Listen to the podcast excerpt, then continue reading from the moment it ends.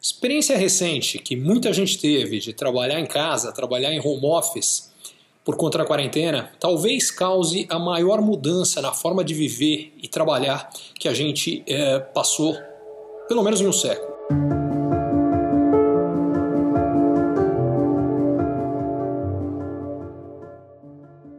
Uma pesquisa recente da USP, com mais de 1.300 pessoas, indicou que 70% delas se pudessem escolher, prefeririam continuar trabalhando de casa. 19% querem voltar para o escritório e 11% se dizem indiferentes.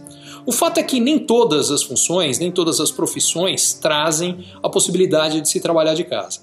Mas, se estes resultados se confirmarem e principalmente se sustentarem ao longo do tempo, porque é possível que depois de algum tempo em casa as pessoas tenham gostado, depois de muito talvez isso mude. Mas se se confirmarem, a humanidade vai passar pela maior revolução na forma de viver e de trabalhar em muito tempo.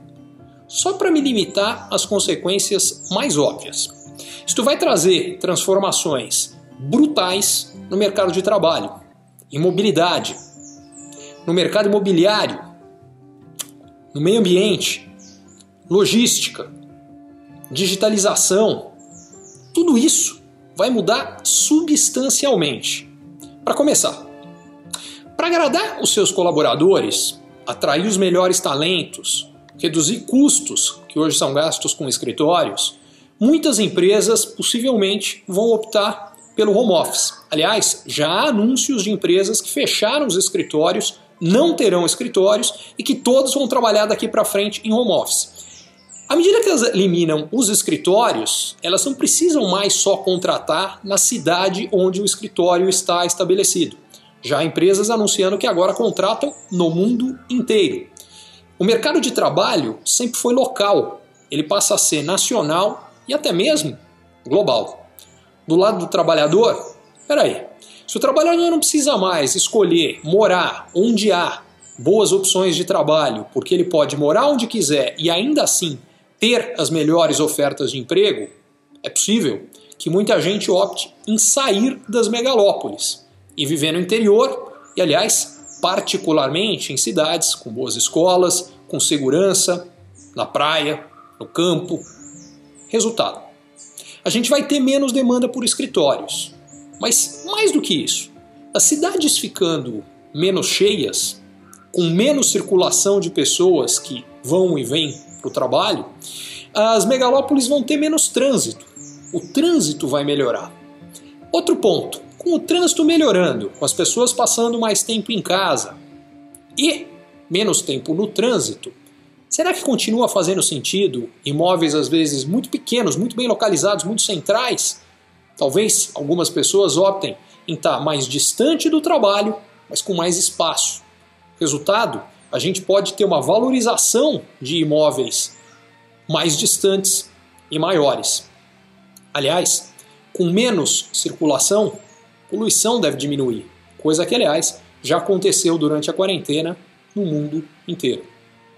Se as pessoas e o mercado consumidor de fato ficarem menos concentrados nas grandes cidades, o que aliás já vinha acontecendo há pelo menos duas décadas, à medida que a economia brasileira vem sendo puxada pelo agronegócio, a logística de distribuição é cada vez mais difícil e mais importante, porque sem os consumidores todos apinhados próximos, fica mais difícil, mas mais importante é distribuir bem. Tudo isso que eu comentei vai acelerar ainda mais a transformação digital que já foi muito acelerada na quarentena.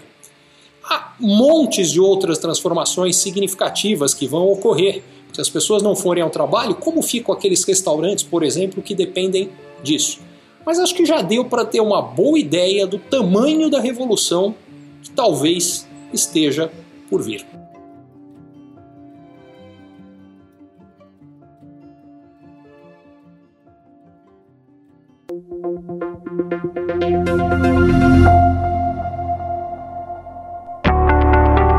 Se você é empreendedor ou executivo e você ou o seu negócio tem encontrado desafios para crescer mais, para ter margens melhores, para obter resultados melhores, para sustentar um crescimento acelerado de antes, para conseguir um novo investidor, para conseguir financiamento para o seu negócio, para fortalecer a sua equipe, talvez a mentoria Ricardo Amorim seja para você. Lá O que eu faço é ajudá-lo a entender melhor as transformações econômicas, sociais, demográficas, tecnológicas que estão acontecendo e, baseado nisso, tomar decisões melhores e montar a melhor estratégia para lidar com o seu desafio específico.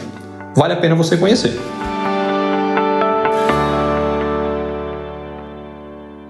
Curtiu esse conteúdo?